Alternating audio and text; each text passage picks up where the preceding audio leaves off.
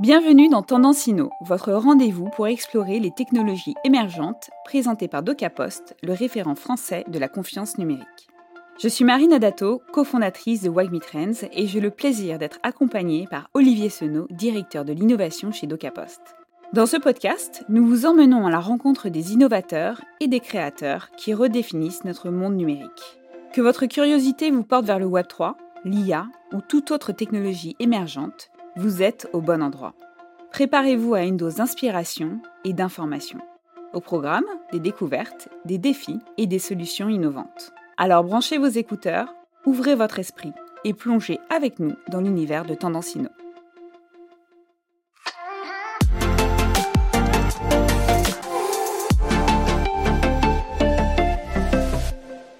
Imaginez un monde où l'art et la propriété prennent une forme entièrement nouvelle, où l'authenticité et la rareté se déclinent en version numérique.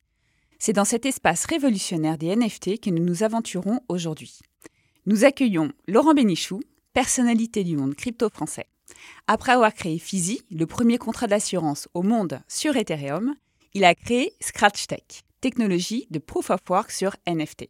En septembre 2023, il crée la collection NFT The Chain qu'il dirige aujourd'hui. Ensemble, nous allons décrypter comment les NFT, au-delà de la hype, sont en train de redéfinir la notion de propriété numérique et d'authenticité dans notre monde connecté. Pour m'accompagner, Olivier Senot, directeur de l'innovation de DocaPost. Olivier, c'est à toi.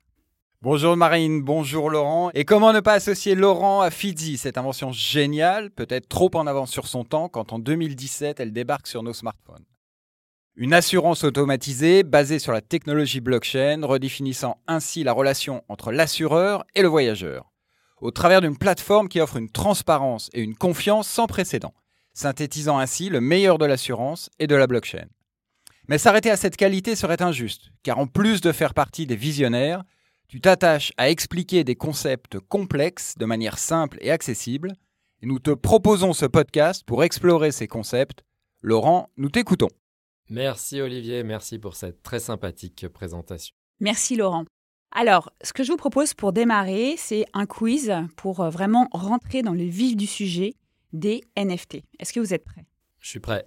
Je suis prêt. Alors, première question, quel pourcentage de millennials aux États-Unis collectionnent des NFT 10%, 23% ou 35% Ah, 35, on aimerait. Ouais, ça serait bien 35. Hein. Je pense qu'on est encore à 10, non? Tu ne penses pas On est entre 10 et 23. Aux US Ah, tu te mouilles pas trop, Olivier ah, Non, non, bah, ça dépend de la date de, de, de Moi, j'ai 10. Hein, ça progresse tous les jours. Eh bien, c'est 23%. Donc, on va dire que ah, c'est Olivier qui a, qui a ah, gagné. Pour une fois. Bravo. C'est 23% selon une infographie de Statista. 23% euh, des millennials aux États-Unis collectionnent des NFT. Continuons avec la deuxième question. Quel pays a le plus grand nombre d'utilisateurs de NFT en 2021 les États-Unis, le Brésil ou la Thaïlande alors en 2021, le plus grand nombre en valeur absolue de NFT, c'est intéressant. Peut-être le Brésil, hein, ils, étaient très. Non, moi je sors le Brésil. Très NFT. Hein. Moi je. Eh ben écoute, on donne notre langue au chat là. Ouais. Tu dis quoi, Laurent? Moi je dirais États-Unis, ça semble logique, mais euh, les Asiatiques sont forts sur la crypto, on les sous-estime souvent, donc euh, je ne sais pas. Je te laisse nous donner la réponse. Eh ben, tu es sur une très bonne piste puisque c'est la Thaïlande, effectivement. Selon les données du Digital Economy Compass 2022 de Statista, la Thaïlande est en tête avec près de 5,7 millions d'utilisateurs de NFT en 2021. Bravo Laurent. Incroyable. C'est incroyable. On ne l'aurait pas soupçonné. Continuons avec la troisième question. Combien d'utilisateurs sur les places de marché NFT sont prévus d'ici 2027 10 millions 19,31 millions ou 25 millions? Comment on peut être aussi précis que 19, c'est quoi 19,31 C'est pas possible ce truc. Ah précis. Ou alors euh, C'est peut-être un indice, Laurent. alors alors c'est peut-être un indice. Donc on va répondre 1931 mais on va dire quand même à celui qui a fait l'étude qu'il est de convenance d'arrondir quand même dans ces cas-là. C'est vrai. Surtout à horizon 3 ans. Ouais. c'est que c'est très très précis. Eh bien, bravo, vous avez été euh, extrêmement perspicace. Donc, selon un article de Contribune, le nombre d'utilisateurs sur les places de marché NFT devrait atteindre 19,31 millions d'ici 2027, confirmant ainsi la croissance rapide de cette technologie. Bravo messieurs, vous avez été parfaits. Maintenant que nous sommes au point sur les chiffres, je vous propose d'écouter ce que les gens pensent réellement de la technologie NFT. Nous sommes allés à leur rencontre et leur avons demandé leur point de vue sur le sujet. Je vous laisse écouter. Si je te dis NFT, tu penses à quoi? Token, crypto, euh, décentralisation, euh, blockchain. euh. Des excuses pour euh, polluer et consommer plus? Dépréciation, parce que la valeur des NFT a énormément chuté, il me semble, sur les quelques dernières années. Qu'est-ce que tu sais sur les NFT et leur utilité? Ça permet de donner un titre de propriété à un objet euh, digital. Ouais, c'est ce que je sais plus ou moins. Je sais que c'est une arnaque. Il pourrait y avoir un intérêt, notamment sur les contrats, il me semble, les smart contracts, etc. Mais à l'heure actuelle, ça semble plus être euh, détourné euh, sur les actions marketing qui ont fait la fortune de certains heureux et la ruine de d'autres. Est-ce que tu serais OK d'utiliser un NFT pour certifier ou pour sécuriser quelque chose de personnel? Ouais, complètement. Ça, c'est les smart contracts, non? C'est ça, hein, il me semble. Je trouve ça assez, euh, assez cool et hyper, euh, hyper novateur. Non, parce que je fais pas du tout confiance à l'écosystème qui a fait émerger ces technologies. Alors, euh, Laurent, Olivier, vous avez des réactions? Bah, ce qui est plutôt encourageant, c'est qu'il y a quand même des gens qui s'y connaissent. hein, pour dire qu'un NFT, c'est un, ça permet de, de donner un titre de propriété à un actif numérique. C'est quand même, euh, c'est quand même une notion qui est assez difficile d'accès. Moi, je suis très euh, content qu'il y ait des gens qui arrivent à sortir ça dans un micro-trottoir. Alors évidemment, comme euh, les médias sont à peu près, euh, alors les médias non spécialisés sont souvent euh, hostiles euh, au monde de la blockchain, au monde des crypto-monnaies, au monde des NFT. Évidemment, on a des retours de ce type, de, enfin assez négatifs par certains répondants, mais le fait que certains connaissent, moi je trouve ça plutôt encourageant. Alors justement, selon toi, pourquoi est-ce que les NFT peuvent constituer une révolution numérique? Eh bien justement, moi je serais d'accord avec euh, un des répondants du micro-trottoir, c'est parce que le NFT permet la propriété euh, numérique. Avant euh, les NFT, avant la blockchain, avant les tokens, euh, bah, il n'était pas possible de déclarer qu'on détient un actif numérique. Pourquoi? Parce que les actifs étaient tous copiables, hein, la fameuse fonction copier-coller. Je peux copier une image que j'ai vue sur Internet et l'avoir dans mon ordinateur et considérer que c'est la mienne. Ça, c'était possible dans le monde d'avant. Aujourd'hui, quand on a un NFT qui est détenu dans un wallet et qui est transmis sur une blockchain, eh bien, euh, on peut déclarer qu'on est le seul euh, détenteur de cet actif numérique et on peut le prouver. Et je trouve que ça, euh, c'est quand même ce qui fait la différence avec le monde des NFT, le monde émergent des NFT. Ok, mais alors en quoi est-ce que ces NFT peuvent vraiment révolutionner notre consommation numérique? Bah, quand on détient un NFT, euh, on détient euh, la possibilité de jouer avec ce NFT. Et quand je dis jouer, euh, bah, ça peut vouloir dire pas mal de choses. Ça peut vouloir dire que grâce au NFT, je vais voter. Et donc ça, c'est très intéressant. Imaginons une collection avec euh, 10 000 NFT. Si chaque détenteur de NFT peut voter pour la suite du projet, bah, évidemment, ça démocratise considérablement le projet. Alors que dans un monde sans token, bah, c'est beaucoup plus euh, difficile. Il faudrait euh, faire venir tout le monde dans une application ou ce genre de choses. Tu peux nous donner un exemple de possibilité de vote justement avec un token dans une collection NFT Bah, par exemple, on pourrait dire que euh, tous les détenteurs euh, du token d'une collection d'art euh, vont voter pour savoir quel va être le thème d'un airdrop, c'est-à-dire d'un token gratuit qui va être donné à tous les membres de la communauté. Alors, la deuxième euh, possibilité offerte par les NFT, c'est évidemment la customisation.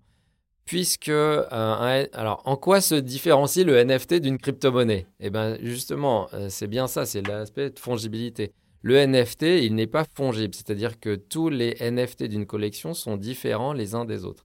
Alors que les crypto-monnaies sont fongibles, chaque token de la monnaie est identique à une autre. Je peux payer avec un bitcoin, mais je peux payer aussi avec un autre bitcoin. Le, euh, celui qui récupère le bitcoin se soucie peu de euh, la provenance et du numéro du bitcoin. Il veut juste avoir un bitcoin. Un peu comme quand on paye euh, des yaourts avec un billet de 20 euros, ben, peu importe quel est le billet de 20 euros, chaque billet a la même valeur et chaque billet est unique. Avec un NFT, on a des actifs qui sont différents. Et donc, non seulement euh, le support peut être différent, c'est-à-dire l'image associée au NFT, bah, l'une peut être euh, un singe avec des lunettes jaunes alors que l'autre est un singe avec une cravate verte, Euh, mais aussi, on peut associer des droits différents. Peut-être que le singe avec la lunette jaune, il va donner accès à la soirée VIP parce que c'est un singe très rare ou qu'on l'a acheté en premier, etc. Grâce à des données qui sont lisibles sur la blockchain, je vais avoir un droit particulier. Alors que le singe qui a la cravate verte, bah, il peut avoir un droit différent. Il va peut-être pas avoir un droit à la soirée VIP, mais il va peut-être avoir droit de recevoir un pins ou ou un autocollant bordé Piot Club. Donc ça, c'est la deuxième euh, propriété ou la deuxième, euh, enfin, la deuxième chose qui me fascine, moi, sur les NFT, c'est qu'on peut vraiment euh, customiser à loisir l'expérience avec les NFT. Alors, on peut penser qu'un détenteur de NFT va avoir des discounts, des invitations, des échantillons gratuits. On peut comme ça décliner à l'infini tous les avantages qui sont liés à la détention d'un NFT. Est-ce qu'on peut se dire aussi que le NFT a une vertu qui est d'éviter les arnaques? Oui, exactement. Et ça, je dirais même que c'est un avantage concurrentiel euh, par rapport aux systèmes anciens. Euh, on demande toujours, mais est-ce que le NFT, c'est pas une autre façon de consommer? Au fond, les façons centralisées, elles sont aussi bien euh, que les NFT. Bah là, je dirais que, en effet, le NFT peut empêcher les arnaques de la euh, fausse place de théâtre. Je ne sais pas si vous avez déjà vécu ça, mais vous avez acheté une pièce de théâtre euh, sur le marché secondaire, donc euh, d'occasion. Vous avez maintenant la place 32 pour aller voir votre pièce de théâtre préférée. Et vous vous rendez compte que quand vous arrivez à la place 32, il y a déjà une personne qui a montré son billet. Et oui, vous avez tous les deux montré des billets papier. Et qui a le bon, qui a le mauvais, on n'en sait rien. Avec le NFT, je peux démontrer que je détiens encore le token qui me donne le droit à cette place. Et donc, en, la présence d'une autre personne, eh ben, on peut savoir qui est en train d'essayer de frauder et qui est le détenteur officiel de la place de théâtre. Alors, du coup, euh, ma, dernière question, Laurent, euh, est la suivante. Est-ce que de nouveaux risques apparaissent avec les NFT Malheureusement, oui, je suis désolé. Euh, la technologie progresse, mais l'innovation, c'est aussi créer des nouvelles possibilités qui ont elles-mêmes leurs avantages et leurs inconvénients. Euh, effectivement, on est un peu mieux avec un NFT pour garantir une place de théâtre, mais on entre du coup dans un nouveau paradigme de détention d'un actif. Et donc, c'est un paradigme euh, blockchain dans lequel il faut faire attention à tout. Si je détiens un NFT, c'est comme si je détenais un billet de 20 euros ou de 50 euros dans mon portefeuille. Il faut que je fasse attention de ne pas me faire ouvrir mon, mon portefeuille par une personne mal intentionnée. C'est la même chose avec les wallets de NFT. Il faut faire attention au phishing, tous ces petits liens qui nous demandent euh, d'aller sur euh, un site qu'on ne connaît pas et de, euh, approuver une transaction dans son wallet MetaMask. On ne le fait pas ou alors on vérifie avant de le faire. Sinon, il y a un risque effectivement que le NFT soit volé. Donc le premier risque, évidemment, c'est le risque naturel qui a déjà lieu avec les crypto-monnaies, qui est d'être victime d'une attaque de phishing. Et ça, ça arrive assez souvent. Ça dépend ce qu'on détient.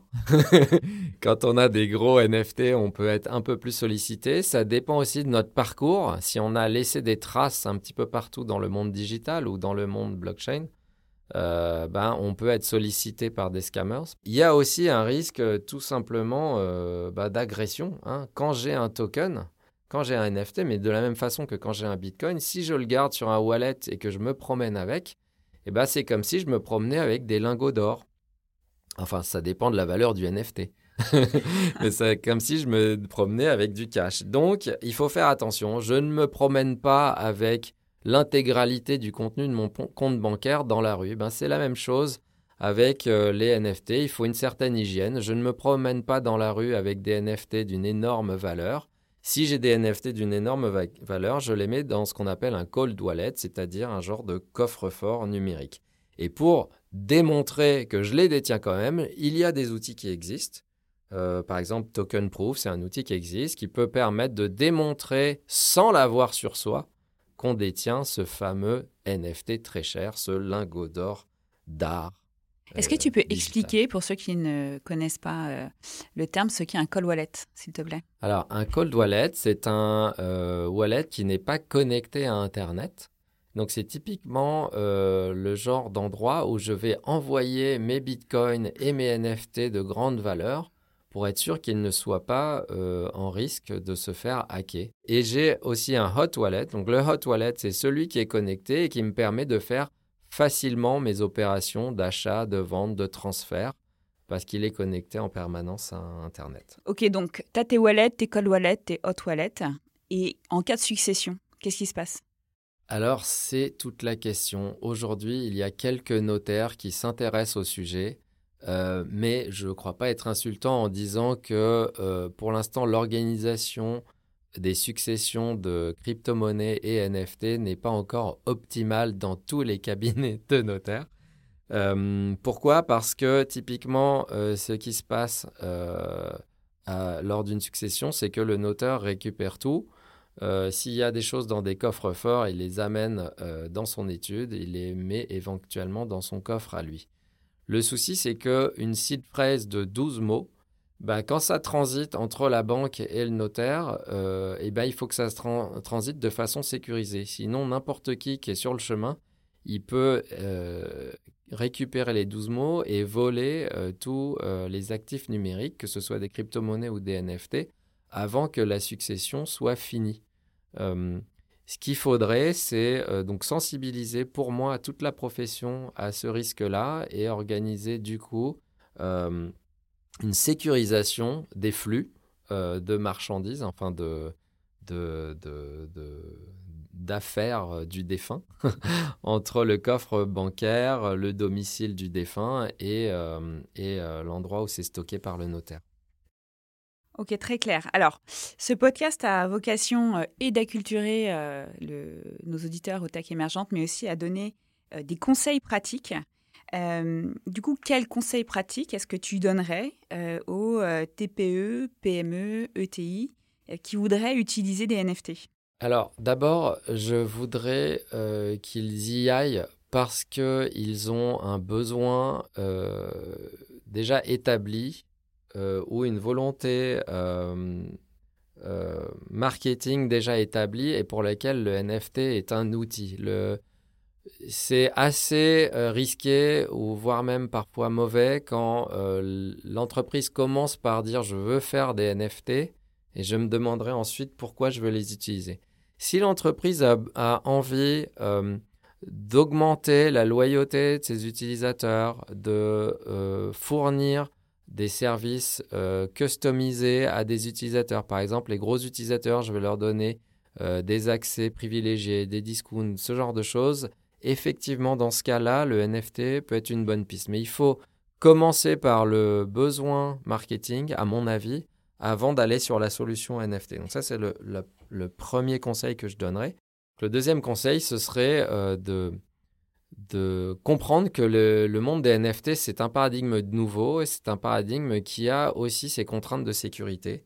Et donc, on ne fait pas ça n'importe comment, on fait attention aux bonnes règles de sécurité pour la création, émission et le transfert euh, des NFT. Il faut faire ça, à mon avis, euh, avec des spécialistes si on n'a pas les compétences. Euh, et ces spécialistes-là doivent nous orienter vers les bonnes solutions. Alors une bonne solution, c'est par exemple une solution dans laquelle l'entreprise va être purement détentrice du smart contract d'émission des NFT, ce qui est important pour l'avenir. Utiliser une plateforme pour laquelle on n'a pas la main sur le smart contract, ça peut poser des problèmes à l'avenir. Et donc là, pour euh, ce genre de conseils qui sont un petit peu techniques, un petit peu experts, eh il y a des sociétés déjà qui peuvent euh, épauler les ETI et les PME aujourd'hui. Olivier, un avis là-dessus? Oui, j'abonde dans la question de l'outil euh, nécessaire euh, avant de, se ruer sur les NFT, savoir pourquoi on veut l'utiliser. Et je vais ajouter que le, NFT et tout ce qu'a dit Laurent sur les cold wallets, sur l'hygiène, sur le scamming, fait rentrer l'homme dans une nouvelle ère qu'il avait oubliée depuis une cinquantaine d'années, qui est l'ère de la responsabilité. Chacun est responsable de ses actifs, euh, de ses clés, de ses sites phrases. Et ça, ça va être nouveau pour beaucoup d'utilisateurs qui ont très souvent euh, rejeté ou transféré la responsabilité, notamment de leur compte en banque, sur leur banquier. Euh, combien de fois euh, on utilise mot de passe perdu pour accéder à ses comptes en banque, ce qui n'est pas une procédure tellement sécurisée. Et effectivement, là, on va, on va vraiment basculer dans une ère où il faut être gardien de ses clés, avec peut-être des tiers de confiance demain qui assureront une meilleure opérationnalité, notamment dans les cas de succession ou de liquidation. Mais c'est vraiment l'ère de la responsabilité humaine qui va s'ouvrir avec ces, wallets, qu'ils soient hot ou cold. Merci. Si on se met du point de vue, et je les mets euh, euh, volontairement euh, au même niveau, et les collaborateurs d'entreprise et les citoyens, dans l'utilisation des NFT, est-ce que vous avez des conseils à leur donner? Effectivement, c'est capital ce que dit Olivier, c'est d'avoir une, connaissance parfaite du fait que euh, bah, je suis maintenant euh, responsable de mes actifs et donc des clés qui permettent de les bouger, euh, de les transférer. Et donc, du coup, je dois comprendre et mettre en place toutes ces procédures de sécurité. Sur le vote, il y a une utopie du vote sans Assemblée nationale, c'est-à-dire que chacun pourrait voter sur chaque nouveau projet de loi et du coup ne plus faire confiance à un député pour le représenter sur tous les sujets. Ben moi j'ai envie de dire que euh, sur un problème économique, par exemple, je suis, j'ai un avis qui est différent du député qui me représente habituellement. Donc ça c'est assez intéressant euh, d'un point de vue théorique, mais euh, d'un point de vue pratique, bon, chaque citoyen va pas étudier chaque projet de loi pour donner son avis tous les jours. C'est un métier à plein temps. Alors moi, ce que je vois là, c'est plutôt une solution un peu hybride dans laquelle on a une représentativité par défaut, par un député, mais que s'il y a un sujet sur lequel euh, ben, on a envie de voter, ben, on peut récupérer sa voix qui est, détenue par, par le député en l'occurrence, et donc voter comme nous on en a envie, quoi, et potentiellement différemment de notre député.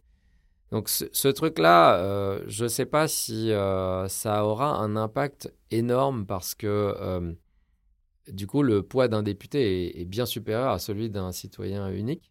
Mais c'est quand même intéressant comme évolution du processus démocratique de mon point de vue et c'est tout à fait possible avec des tokens, des NFT et, des, et des wallets.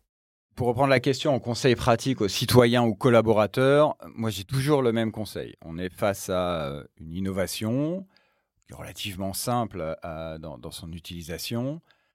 Apprenez, testez, ouvrez un wallet, achetez un cold wallet, ça coûte pas très cher.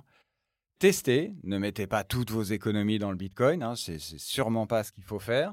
Mais testez, achetez des NFT pour euh, quelques dollars, quelques euros, échangez-les sur des plateformes familiarisez-vous avec ces nouveaux concepts et avec ces nouveaux produits et outils? Alors, la transition est parfaite, Olivier, merci. Familiarisez-vous, testez. Est-ce que vous avez des ressources à partager aux auditeurs? Laurent moi, j'ai la ressource euh, première que j'utilise pas mal, c'est les rapports de Fidelity sur les digital assets. Ça, c'est euh, des rapports qui sont toujours très complets, très instructifs, mais plutôt orientés crypto-monnaie. Euh, et sinon, sur les NFT, euh, il y a depuis euh, la fin 2023 les rapports de NFT18, qui est l'entreprise de Konohime et euh, Gauthier Zupinger. Et eux, ils font des rapports assez complets, assez chiffrés, et dans lesquels on voit toutes les tendances du monde des NFT. Et ce qui est assez intéressant, c'est que c'est découpé entre NFT d'art, NFT de gaming, NFT collectibles, etc. Et donc, ça permet aussi au sein du monde des NFT de voir les, différentes euh, évolutions euh, des sous-catégories. Et si on veut tester se créer un wallet, le wallet le plus accessible selon toi, c'est quoi? Moi, je trouve que Zengo, c'est très accessible. Mais euh, dès qu'on veut être sérieux avec le monde des NFT, aller sur des plateformes pour en acheter, je pense qu'on ne peut pas faire sans MetaMask. Olivier, tes conseils? Les mêmes que ceux de Laurent, avec en plus, quand vous êtes dans la phase d'apprendre ou, de regarder ce qui vous intéresse dans le cadre des NFT, n'hésitez pas à vous abonner aux newsletters des sites spécialisés. Euh, ça, peut être CoinTribune si c'est euh, les cryptoactifs, euh, ça peut être simplement la newsletter de Rarible pour les NFT de Collectible. Abonnez-vous, lisez énormément, comprenez l'environnement dans lequel tout se passe. Il y a surtout une chose à faire pour, en tout cas pour les Parisiens, ou les Français qui passent à Paris, c'est euh, d'aller à la NFT Factory ou euh, d'aller à l'Envent Galerie Vossen, enfin aller dans des galeries qui mettent en œuvre euh, et qui montrent des NFT et qui font des expositions en permanence. et puis effectivement suivre des VIP du genre Benoît Couty, Grida, etc. Suivre le NFT Morning aussi, ça peut être très très utile. J'ai oublié un truc essentiel. Il faut lire chaque semaine et toutes les newsletters de la semaine WAGME Trends, qui nous donne à la fois euh, des infos sur le monde des NFT, mais qui va plus loin et qui va aussi vous parler d'IA. Tu connais, euh, Marine je, crois que je connais un petit peu. Merci, Laurent. merci à tous les deux. Maintenant, je vous propose d'écouter Olivier, qui va nous ouvrir les chakras de la réflexion. Olivier, je te passe l'antenne. Merci Marine, merci Laurent. Alors Cassandre ou génie, électron libre ou stratège technologique, tu nous permets d'imaginer un monde où de l'assurance voyage à la traçabilité des aliments en passant par les informations personnelles et les valeurs financières sont ou seront tous contenus dans notre wallet, à l'abri du regard d'autrui et surtout sécurisés et non falsifiables. Ce monde existe, ou devrais-je dire va exister, par l'entremise de la blockchain et de ce qui n'existait pas tout à fait en 2017, les NFT. Comme tu nous en as longuement parlé, cette technologie qui n'a rien de mystérieuse mais souvent incomprise va s'immiscer partout. Elle va s'immiscer partout car aidée par la Commission européenne et les banques centrales, les actifs numériques au sens large ou les objets numériques de valeur, y compris les données personnelles, vont entrer dans le quotidien et le wallet des Européens à horizon 2026. Il est grand temps que tu démultiplies tes talents de conteur d'histoire pour familiariser nos concitoyens à cette révolution, si j'en crois le précédent micro-trottoir. Alors imaginons ensemble cet avenir où Homo numericus a pris conscience de l'importance de conserver ses actifs numériques, tout comme ses données personnelles au sein de son wallet dont il se sert au quotidien. Pour régler ses achats, engranger des points de fidélité, collectionner des œuvres d'art, participer au vote de la vie citoyenne locale ou nationale, effectuer des placements dans des tokens immobiliers, conserver ses billets de train, d'avion, de concert, ses coupons de réduction, ses cartes de membres de clubs de sport, la liste pourrait s'allonger à l'infini, et l'infini c'est long, surtout vers la fin, et dans cette liste nous retrouverons ces contrats d'assurance, je ne pouvais pas ne pas le mentionner. Bien équipés, bien protégés des hackers, encadrés par le législateur, ces NFT seront la matérialisation virtuelle de nos actifs, une situation pas si inédite plutôt un renouveau des temps anciens, lorsque l'or était le seul moyen physique de transporter de la richesse, alors le NFT deviendra-t-il le vecteur unique de nos valeurs au XXIe siècle? Vous avez 4 heures. Merci à tous les deux d'avoir partagé vos connaissances et vos points de vue sur ce sujet du NFT, outil qui nous fait rentrer dans l'ère de la responsabilité numérique. Nous vous mettons toutes les ressources dont nous avons parlé dans la description de l'épisode. À bientôt. Merci Marine. Merci Marine. Et voilà, chers auditeurs, c'est tout pour cet épisode de Tendance Un grand merci pour votre écoute. Nous espérons que vous avez trouvé cette discussion aussi enrichissante et inspirante que nous. N'oubliez pas de vous abonner pour ne manquer aucun de nos futurs épisodes. Vous pouvez retrouver Tendance sur toutes les plateformes de podcast, YouTube et Dailymotion. Si vous aimez ce podcast, faites-le nous savoir et aidez-nous à le faire connaître grâce à vos commentaires et à vos partages. Pour plus de contenu sur les technologies émergentes, Suivez-nous sur les réseaux sociaux de DocaPost et de Wagmi Trends. À bientôt pour un nouvel épisode placé sous le signe de la tech, du Web3 et de l'innovation. D'ici là, continuez à explorer, à innover et à créer.